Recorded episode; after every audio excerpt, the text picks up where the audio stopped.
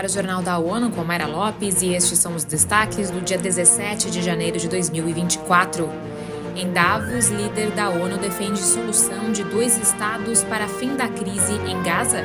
OMS busca um bilhão e meio de dólares para fornecer ajuda urgente à saúde em 2024. Nesta quarta-feira, o secretário-geral da ONU, Antônio Guterres, disse que o conflito incessante em Gaza já provocou insegurança regional e é uma evidência clara de que a comunidade internacional precisa apoiar uma solução de dois estados no território palestino ocupado para resolver a crise de uma vez por todas. Falando do Fórum Econômico Mundial Anual em Davos, na Suíça, o chefe da ONU condenou os ataques bárbaros liderados pelo Hamas em 7 de outubro.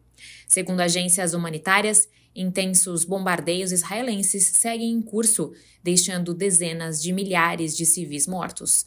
A organização emitiu, nas últimas semanas, repetidos alertas humanitários sobre alto risco de fome e doenças entre as 1,9 milhão de pessoas deslocadas. Guterres disse que já estão ocorrendo transbordamentos do conflito na região de forma mais ampla. Ainda em Davos, o secretário-geral avaliou que, embora a inteligência artificial e crise climática sejam discutidas exaustivamente, não há uma estratégia global para lidar com esses temas por conta das divisões geopolíticas atuais. Na Suíça, ele fez alertas sobre a perda de confiança em governos, instituições e sistemas financeiros resultantes da incapacidade de encontrarem soluções globais. O chefe da ONU ainda aponta que as grandes empresas de tecnologia visam lucro sem avaliar as consequências sociais que podem gerar.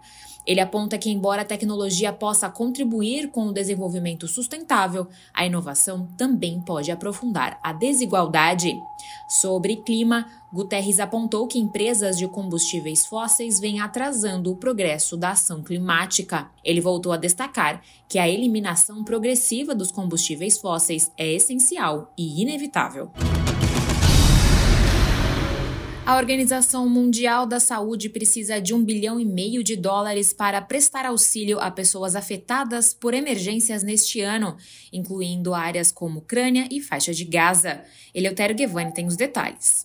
O plano de financiamento prevê que a área do Mediterrâneo Oriental receba 705 milhões de dólares. A seguir está a região africana, com 334 milhões. Já para a região europeia serão destinados 183 milhões de dólares, enquanto o Pacífico Ocidental receberá 15,2, o Sudeste Asiático cerca de 49 e as Américas em torno de 131 milhões. Em 2023, os apelos de financiamento receberam em média apenas 12% dos fundos solicitados. Da ONU News em Nova York, Eleutério Gavan. A lista de conflitos a serem apoiados inclui os da Ucrânia, Sudão e Gaza.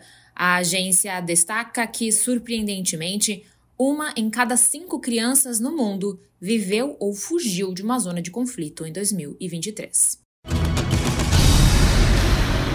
Relatório do Escritório das Nações Unidas para Drogas e Crime, lançado nesta segunda-feira, aponta que cassinos e criptomoedas são cada vez mais usados por bancos clandestinos e esquemas de lavagem de dinheiro no leste e sudeste asiático, alimentando o crime organizado transnacional na região. Vamos ouvir Felipe de Carvalho.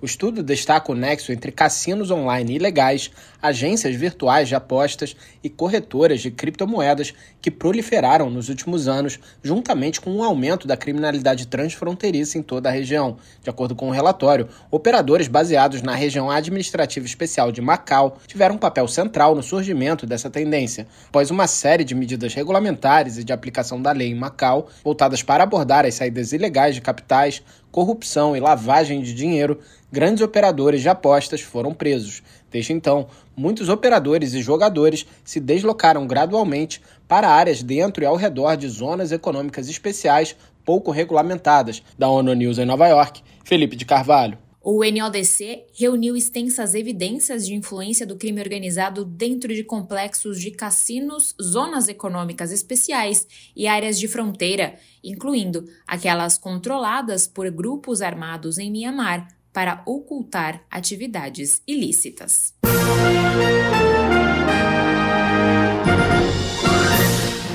Confira mais detalhes sobre essas e outras notícias no site da ONU News Português e nas nossas redes sociais.